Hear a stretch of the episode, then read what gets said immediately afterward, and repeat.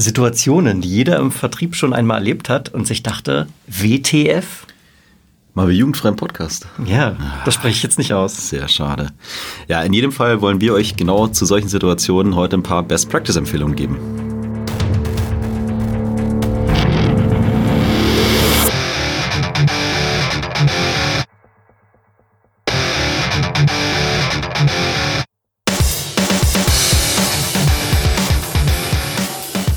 Der Tim und neben mir sitzt der Jan.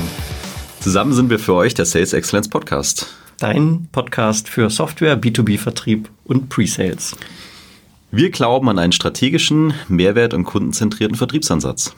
Genau, und mit unserem Wissen und unserer Erfahrung möchten wir dir zu neuer Inspiration und natürlich auch mehr Erfolg in deinem Vertriebsalltag verhelfen. Damit ein herzliches Willkommen und ein frohes neues Jahr zu unserer ersten Folge im Jahr 2020. Yay! Freude! Ja, genau. Also der, der Jan und ich, wir hatten ähm, schon über viele Monate, man muss schon fast sagen Jahre hinweg, äh, die Idee, diesen Podcast hier zu machen. Es geht nämlich um Sales Bullshit Bingo.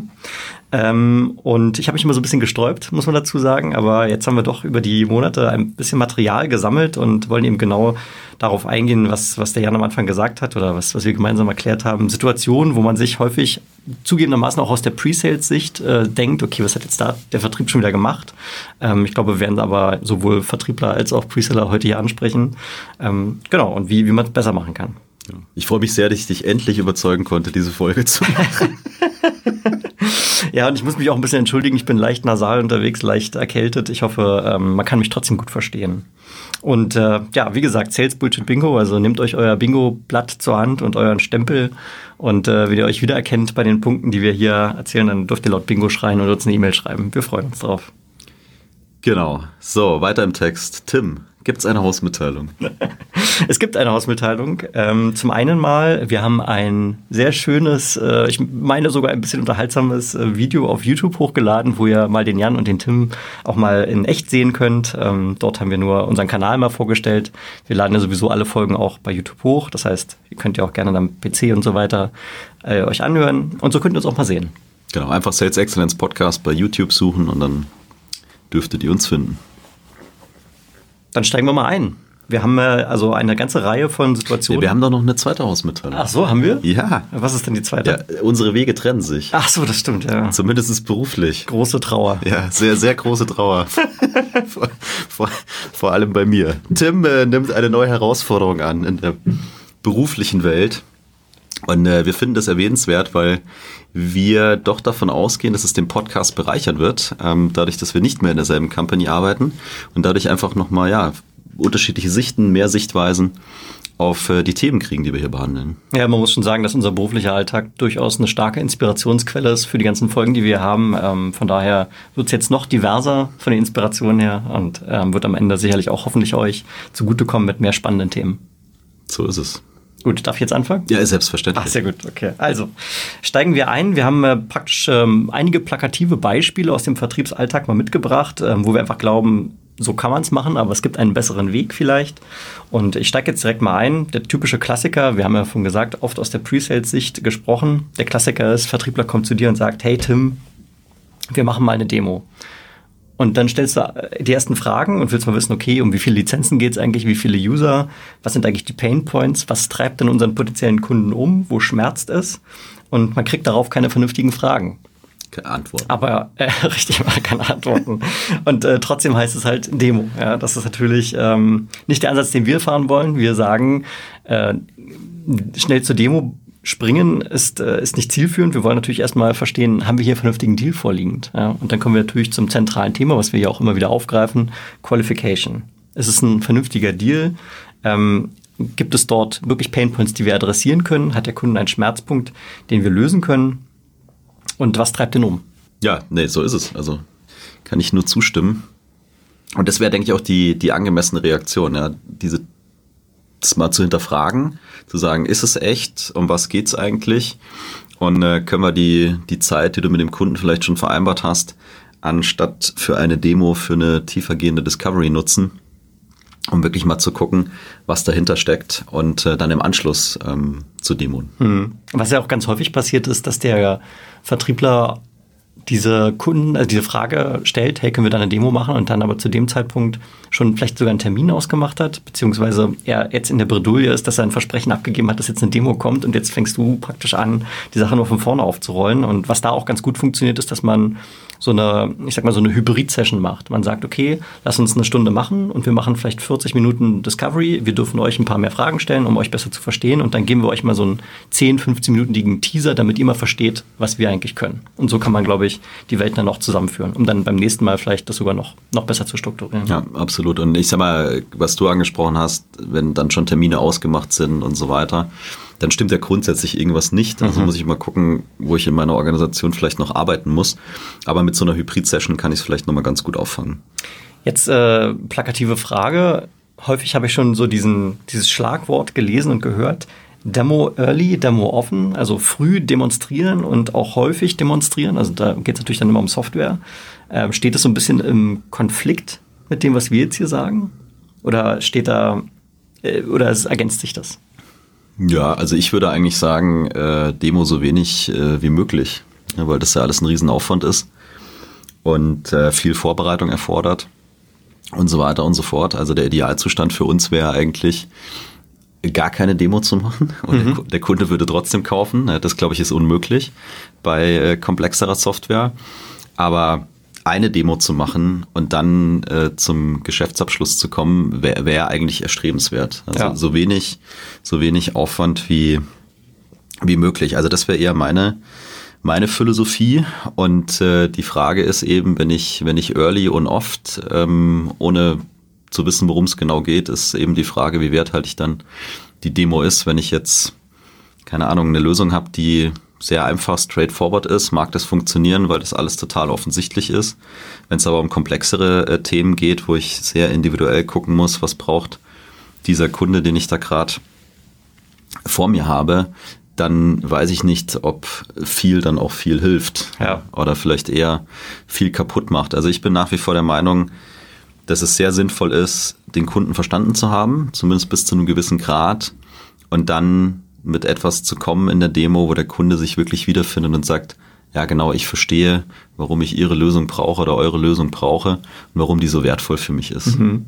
Ich glaube, wo trotzdem dieser, dieser Leitspruch Anwendung finden kann, ist vielleicht beim Onboarding von Presellern.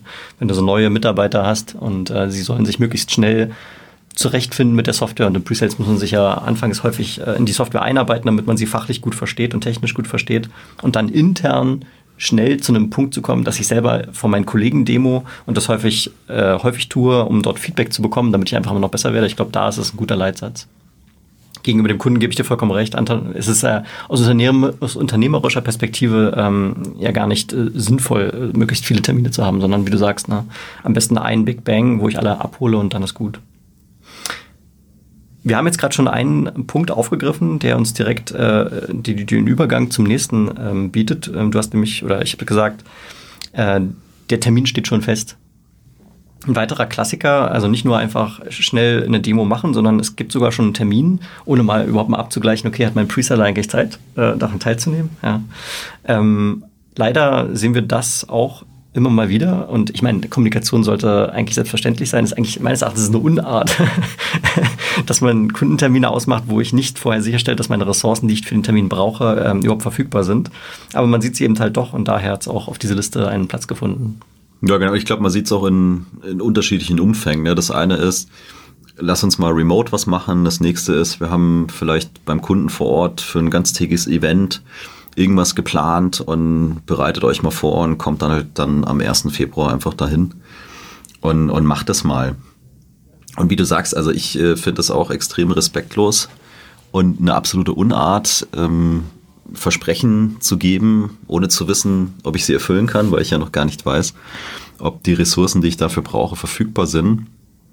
Und ich komme auch hier wieder auf den Punkt zu sagen, ja, Qualifizierung von, von dem Thema, wo, wo stehen wir da?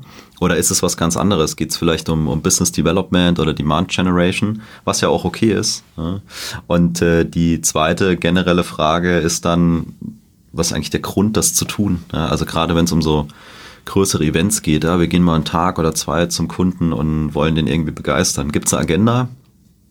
Und mit wem sprechen wir eigentlich bei dem, bei dem Kunden? Also haben wir da lauter Projektmanager stehen, denen wir mal quasi ein Update geben von dem, was wir so tun mit unserer Software? Oder haben wir da irgendwie die C-Level-Ebene da? Also all das, finde ich, macht Unterschied und ich habe grundsätzlich überhaupt kein Problem zu sagen, wir spendieren da mal einen Tag beim Kunden und machen, bereiten dem ein tolles Erlebnis, ja, aber dann sollte es vernünftig geplant sein. Hallo, mein Name ist Hase. Ich bin Ihr Account Manager. Ich habe hier den Herrn Jank mitgebracht. Der zeigt Ihnen jetzt mal die Softwarelösung. Kommt das bekannt vor? Ja, das kommt mir bekannt vor. ja, mir leider auch. Also äh, kurz, kurz einmal nach oben abstrahiert. Äh, was wollen wir hier sagen? Ähm, es kommt sehr häufig vor, dass man also vielleicht mal einen Demo-Termin aufgesetzt hat und der ist meines von meinetwegen jetzt auch vernünftig vorbereitet. Wir haben gute Informationen, wir haben ähm, sauber Slide-Decks zusammengestellt und wollen jetzt äh, präsentieren und ähm, dann macht der Vertriebsmensch kurz eine kleine Mini-Intro, äh, Einführung, Introduction und sagt, stellt vielleicht äh, so noch Standard Company Slides vor und übergibt dann dem Preseller im Prinzip komplett ähm, ja, das Mandat. Und äh, das heißt, er ist fünf Minuten aktiv und die nächsten zwei Stunden spricht der Preseller und äh, habe ich tatsächlich mehrfach schon erlebt. Schlimmstenfalls hat der Vertriebler dann sogar noch sein Telefon in der Hand und setzt sich in die Ecke und äh, macht irgendwelche E-Mails oder sowas. Ähm, und wir glauben, auch dort gibt es einen besseren Weg. Ja, definitiv. Also ich glaube, sowas kann auch einmal passieren, ja, gerade vielleicht, wenn du neue Vertriebskollegen hast und die Vorbereitung nicht optimal war und der Try-Run mal wieder ausgefallen ist oder, oder, oder. Ähm, aus einer Presales-Sicht musst du das auf jeden Fall ansprechen mit, mit deinem Vertriebskollegen, weil ich finde, es geht gar nicht. Also aus verschiedensten Gründen. Ja. Also äh, an allererster Stelle müsste sich der Vertriebler mal selber die Frage nach seinem eigenen Stellenwert stellen und äh, warum er sich da selber so abwertet. Ja, weil aus meiner Sicht sind ja solche Termine super, dass du dir die Bälle zuspielst, dass du dem Kunden eine, eine durchgängige Story präsentierst und dass jeder eben in, in seinem Bereich äh, optimal arbeitet. Und dass einer sagt, ja, ich bin der Vertriebler, ich habe eh keine Ahnung, Technik ist kompliziert, hier ist der Tim, der mhm. macht es mal für Sie und sich dann da zurücklehnt und äh, hinterher noch irgendwie eine Dankes-E-Mail schreibt. Ja, also was hat der Vertrieb für einen Stellenwert? Die Frage muss er sich selber stellen. Und in meinen Augen hat der Vertrieb einen sehr hohen Stellenwert und dem sollte er äh, gerecht werden. Ja, wenn, wenn ich als Preseller zwei Stunden am Stück reden und Dämonen und Fragen beantworten und noch mitschreiben muss nebenbei, dann äh, endet das unter Umständen in einem Desaster. Also auch da muss ich mir die Aufgaben aufteilen, die Bälle zu spielen. Wenn ich nicht den aktiven Part habe als Vertriebler, dann kann ich der Moderator sein, dann kann ich äh, mitschreiben, dann kann ich äh, strukturieren und so weiter und so fort. Ja, ja. Also äh, der, der, der muss da eine Rolle haben. Ja. Richtig. Und ich denke, das, das Schlüsselwort ist auch hier Vorbereitung. Also es ist ja einfach so, dass man sich da vorher mit seinem Vertriebler bestenfalls für mehrere Sessions sogar äh, mal zusammen telefoniert oder zusammensetzt und einfach genau sagt, okay, hier würde ich jetzt von dir erwarten, dass du vielleicht einen Beitrag leistest, was sich klassischerweise in einer Software-Demonstration anbietet, wo man einen mehrwertorientierten Ansatz fährt, ist, dass man ja ganz häufig ich sag mal, man, man demot natürlich fachlich Feature Functions, natürlich, aber man hinterlegt das mit, ähm, mit dem Mehrwert, der jetzt hier für diesen Kunden entsteht und am Ende von so einer, naja, ich sag mal, so einer Demo-Szene, die man ja vielleicht hat. Vielleicht gibt es ja verschiedene Dinge, die man in seiner Demonstration zeigt. Ähm, bietet sich ja an, nochmal so eine Mehrwert oder so eine Value Proposition für den Teil, den man jetzt gezeigt hat, aufzuzeigen. Und da würde ich durchaus sagen, dass das ein Zusammenspiel zwischen Pre-Sales und Sales sich anbietet, weil ja der Vertriebler auch den gesamtunternehmerischen Impact von so einer Softwarelösung vielleicht sogar noch besser greifen kann. Der hat eine längere Historie mit dem Account, der kennt die ganzen Account, äh, die Stakeholder innerhalb ähm, des Accounts und kann äh, dort einfach auch glaubhafter argumentieren, wo jetzt der unternehmerische Mehrwert versteckt ist. Ja, definitiv. Das wäre ein Beispiel. Und das, was du auch gesagt hast, also gerade die Leute, die dann sich in die Ecke setzen und mit ihrem Handy spielen, also auch das ist, finde ich, respektlos. Ja. Ne, wir, wir buchen uns zwei Stunden Zeit mit einem Kunden, die Leute nehmen sich Zeit und dann, dann, dann ist mein Fokus für diese zwei Stunden mein Kunde. Ja. Also was ist denn das für eine Art und Weise, so mit seinem Kunden umzugehen und wie will ich denn so ein, ein Vertrauensverhältnis aufbauen ja. und äh, Signale senden, dass der Kunde mir wichtig ist und dass ich hier ein partnerschaftliches Verhältnis haben will. Ja. Und ich glaube, was, was ganz wichtig ist bei dem Punkt ist, ähm, es, es wird immer mal wieder Kollegen geben, mit denen man, ähm, die nicht so diese Denke haben. Aber ich glaube, aus der Pre-Sales-Sicht muss man das einfach ganz aktiv einfordern. Wenn ich sehe, in einer Woche ist dein Termin und da gibt es noch keinen einzigen Termin für einen Dry Run oder für ein internes Alignment, schick die Einladung raus an den Vertriebler und forciere es auf, von deiner Sicht, wenn du davon überzeugt bist, dass es der richtige Weg ist.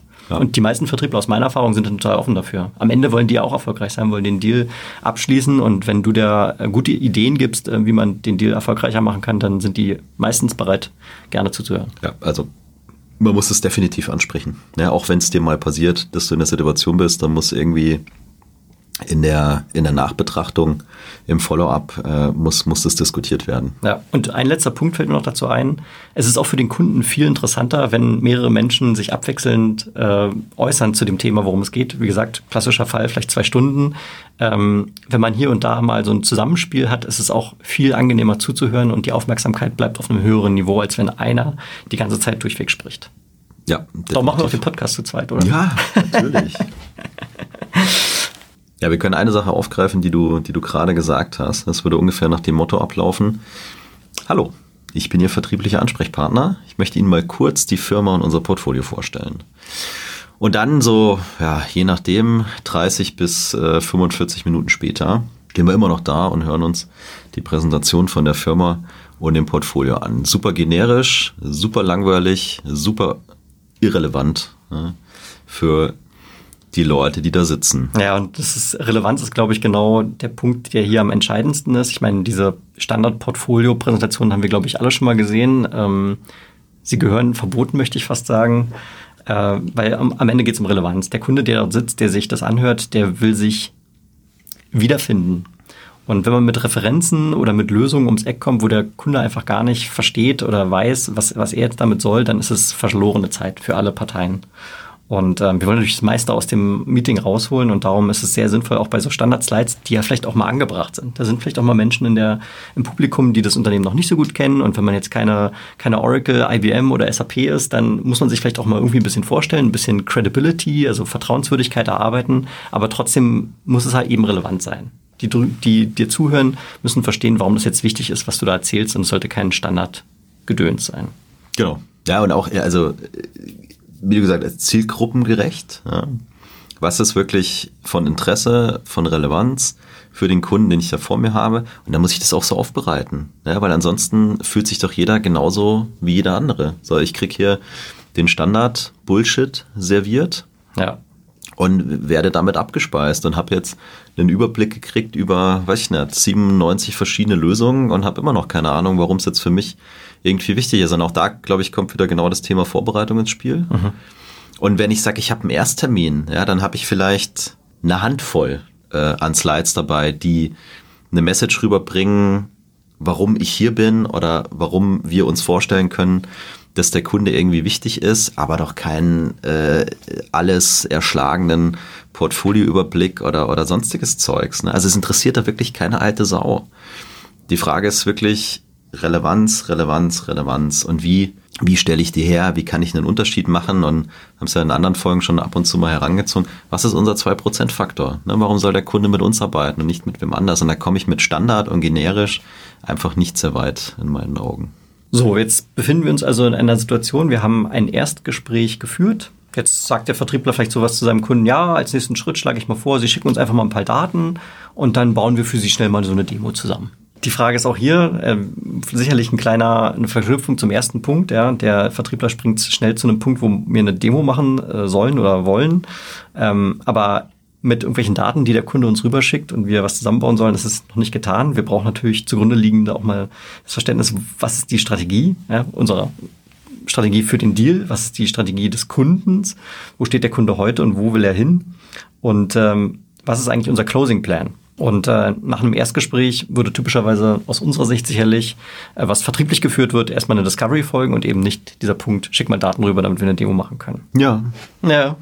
Kann ich, kann ich zustimmen. Also was ja auch noch dazu kommt, ist, der Vertriebler verspricht Dinge, von denen er in der Regel keine Ahnung hat, was sie für einen Aufwand bedeuten äh, und was sie für einen Impact haben. Also ich glaube, es ist immer valide zu sagen, wir machen eine Demo so individuell wie möglich und, und wie notwendig. äh, für den Kunden. Aber die entscheidende Frage ist doch eigentlich, was braucht der Kunde, um entscheiden zu können, um seine, um seine Kauf, Kaufentscheidung treffen zu können. Und dabei müssen wir ihm helfen. Ne? Also wir müssen ihm helfen zu kaufen, äh, beziehungsweise wir müssen ihm helfen, entscheidungsfähig zu sein. Und da kann dieses, geben Sie mir Ihre Daten und wir machen da was draus, ja durchaus ein valider Weg sein. Das würde ich aber immer in Absprache mit dem, mit dem Preseller machen und auch mit dem Kunden machen. Ne? Weil ich sag mal, schick uns deine Daten und wir machen, hat natürlich auch einen zeitlichen Impact. Lass uns was Generisches nehmen mit einem individuellen Talktrack, der für dich äh, sehr gut geeignet ist. Kriege ich vielleicht schneller hin. Also diese Dinge, glaube ich, muss ich, äh, muss ich abwägen. Und ähm, für mich wäre das immer eine gemeinschaftliche Entscheidung, wo ich den Lead sogar ein Stück weit beim, beim Presale sehen würde, im Dialog mit dem Vertriebskollegen und dem Kunden. Immer von dieser Frage getrieben, lieber Kunde, was brauchst du, um entscheidungsfähig zu sein. Hm, ja, genau. Da, da, steckt im Prinzip so eine Art Unterstellung mit drin, dass der Kunde jetzt unbedingt eine Custom-Demo mit seinen Daten braucht, um die Entscheidung zu treffen. Und das ist sicherlich in einigen Fällen durchaus richtig. Aber es gibt sicherlich auch Fälle, und habe ich auch schon gesehen, wo es eben gar nicht notwendig ist. Und äh, somit entstehen auch wieder Aufwände, ähm, da sind wir wieder beim Thema Effizienz und unternehmerisches Denken, ähm, die vielleicht gar nicht notwendig sind.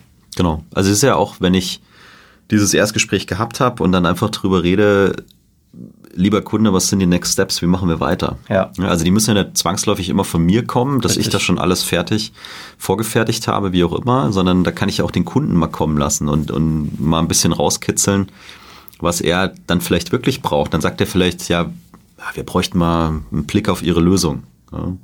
Ja, wie stellen Sie sich den denn vor? Mhm. Also ich kann ja immer wieder hinterfragen oder gegenfragen, um dann mal hinzukommen, zu dem Punkt hinzukommen, was denn vielleicht für diesen Kunden jetzt der, der optimale Weg ist. Hm. Und das heißt ja nicht, dass wir selber keine Idee haben, was jetzt eine gute nächste Schritte sein könnte. Absolut. Ne? Aber einfach den, den Kunden auch mal vielleicht ein bisschen fordern und uns eine Idee geben lassen, weil vielleicht sagt er auch mal Dinge, die wir jetzt gar nicht so auf dem Schirm hatten. Vielleicht sieht der Entscheidungsprozess eben bei denen spezifisch aus. Da gibt es noch bestimmte andere Schritte, die notwendig sind, die wir vielleicht gar nicht so auf dem Schirm haben, die er uns dann sicherlich erklären wird, wenn wir die Frage offen stellen. Genau, also auch die Agenda von dem Kunden rauszufinden. Und kann ja sein, dass wir als nächsten Schritt im Kopf haben, wir wollen diese Themen vertiefen. Mhm. Ja, aber wie Vertiefung genau aussieht, das kann ich ja mit meinem Kunden abstimmen. Ja, bringt uns so ein bisschen zu dem, zu dem nächsten, nächsten Punkt. Ja. Also so ein Satz wie, lieber Kunde klingt super, lass uns auch mal einen Workshop machen hat sicherlich der ein oder andere auch schon mal gehört. Und ich glaube, ein Workshop kann grundsätzlich immer mal ein guter nächster Schritt sein oder eine, eine gute Geschichte zu einem, einem Thema. Aber in den Fällen oder wo das jetzt herkam, das, was wir hier mit reingenommen haben, da haben wir uns eigentlich eher angeguckt und haben uns die Frage gestellt, ja, warum jetzt Workshop? Ne? Also was ist hier die Strategie? Äh, ist es gerade nachhaltig? Und warum äh, wird jetzt hier blinder Aktionismus veranstaltet, um irgendwas zu machen mhm. mit dem Kunden? Ne? Also ich habe Workshops erlebt, da, da, wusste auch keiner von den Beteiligten, warum eigentlich die Leute jetzt hier im Raum sitzen und wozu dieser Workshop eigentlich da ist. Aber Workshop klingt immer wichtig, klingt immer interessant, klingt immer gut und äh, gibt den meisten Leuten das Gefühl, wir kommen jetzt hier irgendwie weiter. Ja, und äh, das ist genau auch das, was, woran ich mich störe. Dieses, die Terminologie Workshop ist so, ähm, so bedeutungslos irgendwie. Das kann irgendwie alles bedeuten und nichts. Heißt jetzt Workshop, wir fahren da hin und geben zwei Stunden Demo oder heißt Workshop, wir sitzen den ganzen Tag zusammen und alle Fachabteilungen kommen zusammen und wir diskutieren mal hoch und runter. Ähm, es ist so ein bisschen offen, was da eigentlich hintersteht. Und es fühlt sich oft so an, dass es für den Vertriebler leicht ist, das mal so vorzuschlagen und der Kunde nimmt es dann dankend an. Ähm, aber wie du sagst, äh, was ist eigentlich die Strategie dahinter und ist es wirklich das, was notwendig ist? um, ja. um zu closen. Genau, also ich glaube, ähm, es kann in vielen Fällen ist es sinnvoll, sowas zu tun und dann muss aber klar sein, warum mache ich den Workshop, was ist mein Ziel, mit welchem Ergebnis will ich rausgehen. Wer ist dabei? Wer ist dabei, was ist die Agenda, äh, etc. etc. Und es muss ja auch wieder was Gemeinsames sein. Ne? Also ich will ja den Kunden immer ein Stück weit mit verhaften dass das was Gemeinsames ist, was wir tun und nicht, dass jetzt wir kommen und wir hosten jetzt einen Workshop. Ja, genau. Alle haben einen tollen Tag und kriegen Schnittchen und, und, und sowas und am Ende, am Ende stehen wir wieder da und wissen nicht, ähm, wie es wie es eigentlich weitergeht. Also ich glaube, es kann ein sehr sinnvolles Mittel sein und da würde ich auch immer gucken, dass man einen sehr offenen Dialog hat, sowohl intern als auch als auch extern, weil einfach nur einen Workshop zu machen, um des Machens willen, äh, ist aus meiner Sicht auch nicht zielführend. Ganz genau. So, dann äh, Zitat eines Vertrieblers. Ach, schön, dass es Ihnen gefallen hat. Sie melden sich dann, wenn Sie noch mehr brauchen, oder? Das sagt der Vertriebler zu seinem Kunden. Ich muss zugeben, also habe ich auch schon erlebt, ist nicht ganz so häufig wie manche von, manche von den anderen Punkten, die wir jetzt schon diskutiert haben, kommt aber auch immer mal wieder vor. Ähm, und äh, also es ist relativ offensichtlich meines Erachtens, klar, ähm, der Kunde meldet sich bei mir. Ich meine, klar, wenn er das tut, dann freuen wir uns natürlich. Ähm, so sollte man aber ein Meeting tatsächlich eher nicht verlassen. Die Frage ist ja, wir wollen am Ende natürlich den Deal abschließen. Wir wollen ähm, den Umsatz machen und wir wollen unsere Lösung verkaufen. Und daher ist es immer wichtig, ganz klar zu definieren, was sind die nächsten Schritte. Ähm, wenn der Kunde einen bestimmten Entscheidungsprozess hat, dann müssen wir uns sicherlich daran orientieren. Also sind die richtigen Stakeholder involviert. Ähm, aber praktisch ein Meeting offen mit offenem Ende zu verlassen, ohne zu wissen, was jetzt wirklich als nächstes passiert, vielleicht meldet sich der Kunde erst in sechs Monaten wieder, ähm, wird nicht zielführend sein.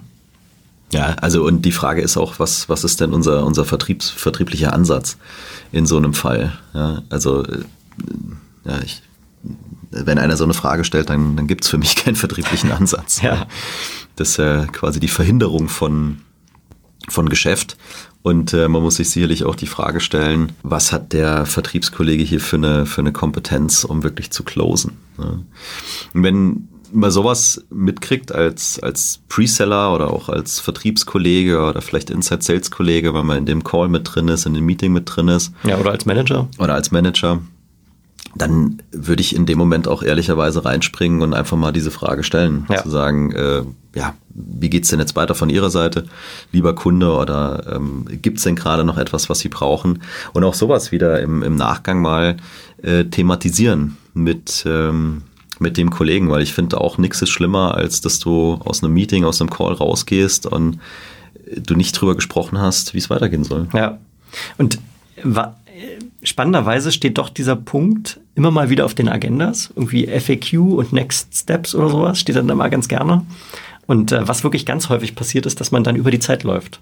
Es ist dann meistens so, okay, äh, wir sind schon zwei Minuten vor Schluss, man präsentiert gerade noch so seine letzte Value-Slide oder sowas und dann ist eigentlich der Call schon wieder vorbei. Zwei, drei Leute haben das Telefonat vielleicht sogar schon verlassen, weil sie äh, einen, einen, harten Cut haben und ins nächste Meeting müssen.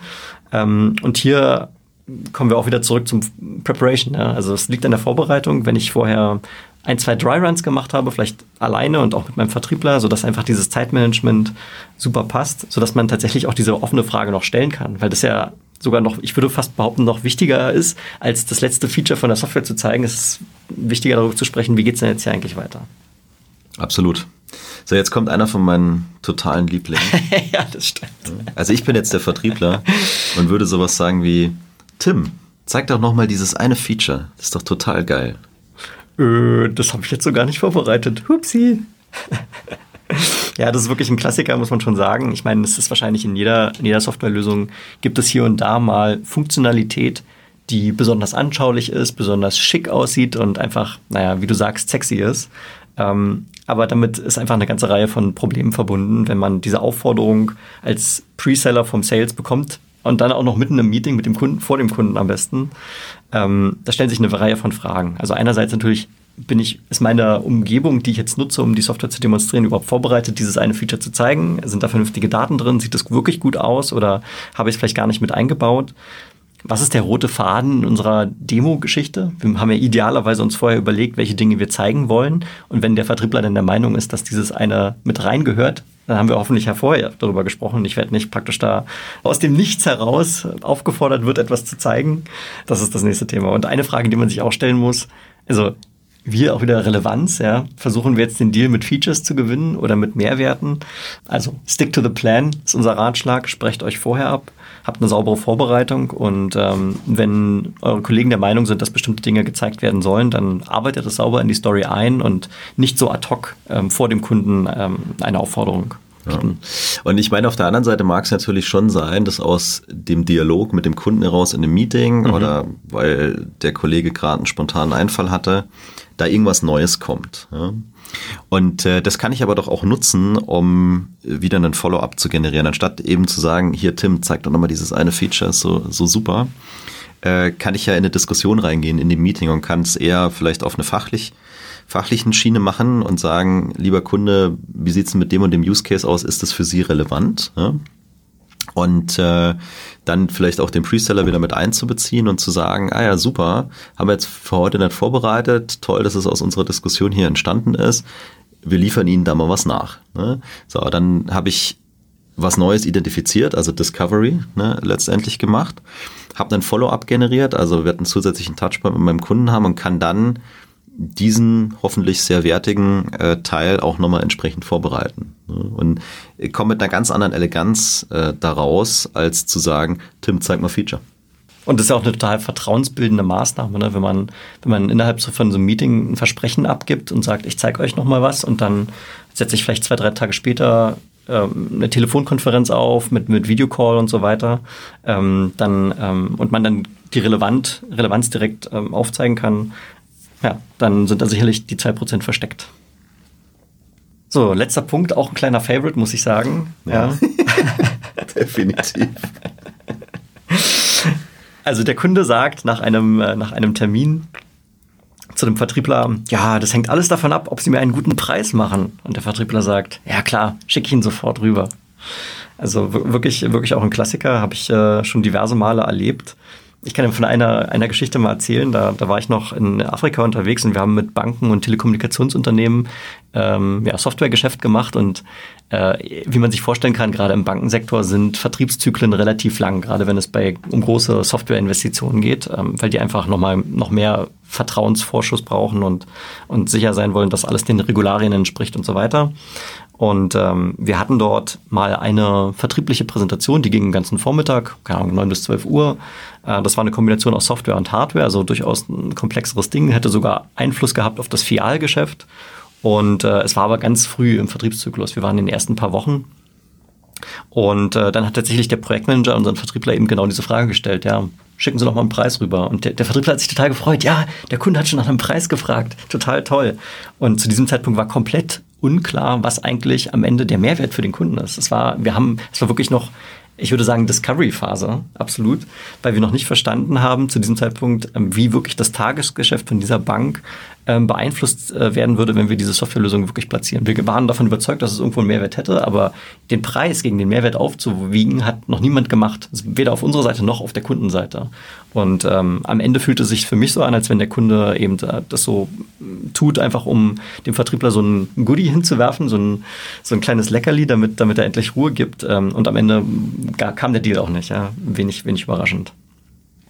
Wenn wir die, die Diskussion über den Preis führen, ohne zu verstehen, was ist eigentlich der Business-Mehrwert, dann reduzieren wir uns auf diese Preisdiskussion und reden nicht über Mehrwerte. Das ist, das ist der, der eine Punkt. Ja. Und wir verlieren somit die Chance, eben diese Mehrwertdiskussion zu führen, um dem Kunden im Hintergrund schon mal zu verstehen, wie viel besser sein Business funktionieren würde. Und dann steht da schon diese Zahl im Raum. Das ist einfach vom Timing her nicht, nicht gut geeignet.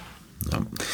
Und ich glaube, das ist aber ein ganz entscheidender Punkt, den du ansprichst. Äh, der, der Zeitpunkt ja. ist, ist sehr relevant. Und in dem Beispiel, was du gebracht hast, wenn es so weit am Anfang ist, dann bin ich sehr stark auf den Preis reduziert, weil wie du sagst, war ich noch nicht in dieser Discovery-Phase, habe diesen Mehrwert noch nicht rausgearbeitet und ähm, dann neigen aber doch viele äh, Vertriebskollegen, die ich kennengelernt habe, schon dazu, äh, diskontierte Preise zu mhm. kommunizieren. Ja.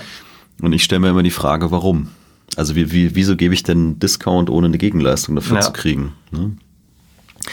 Und ich, also ich glaube, es ist ein sehr, sehr heikles Thema und äh, man muss sich oder sollte sich vorher einfach gut überlegen, wie ich mit sowas äh, umgehe. Wenn wir jetzt in unserem Umfeld bleiben, wo wir äh, cloud-basierte Software äh, verkaufen, äh, ist ja eine Möglichkeit zu sagen, ja, Preise stehen bei uns auf der Webseite.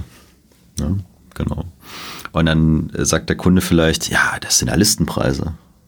Dann sage ich, genau. Wir sind ja auch ganz am Anfang und wir wissen noch gar nicht, was sie wirklich brauchen. Und Servus hat mal erzählt, über wie viele User wir reden und ähm, ob sie uns hinterher vielleicht als Referenz zur Verfügung stehen und so weiter.